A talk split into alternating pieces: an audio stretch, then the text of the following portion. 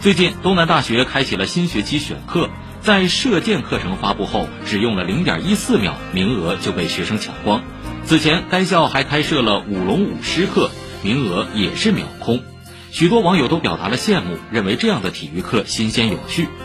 北京晚报说，以往有些学校的体育课内容往往单调枯燥，不好玩、不好看，且脱离实际需要。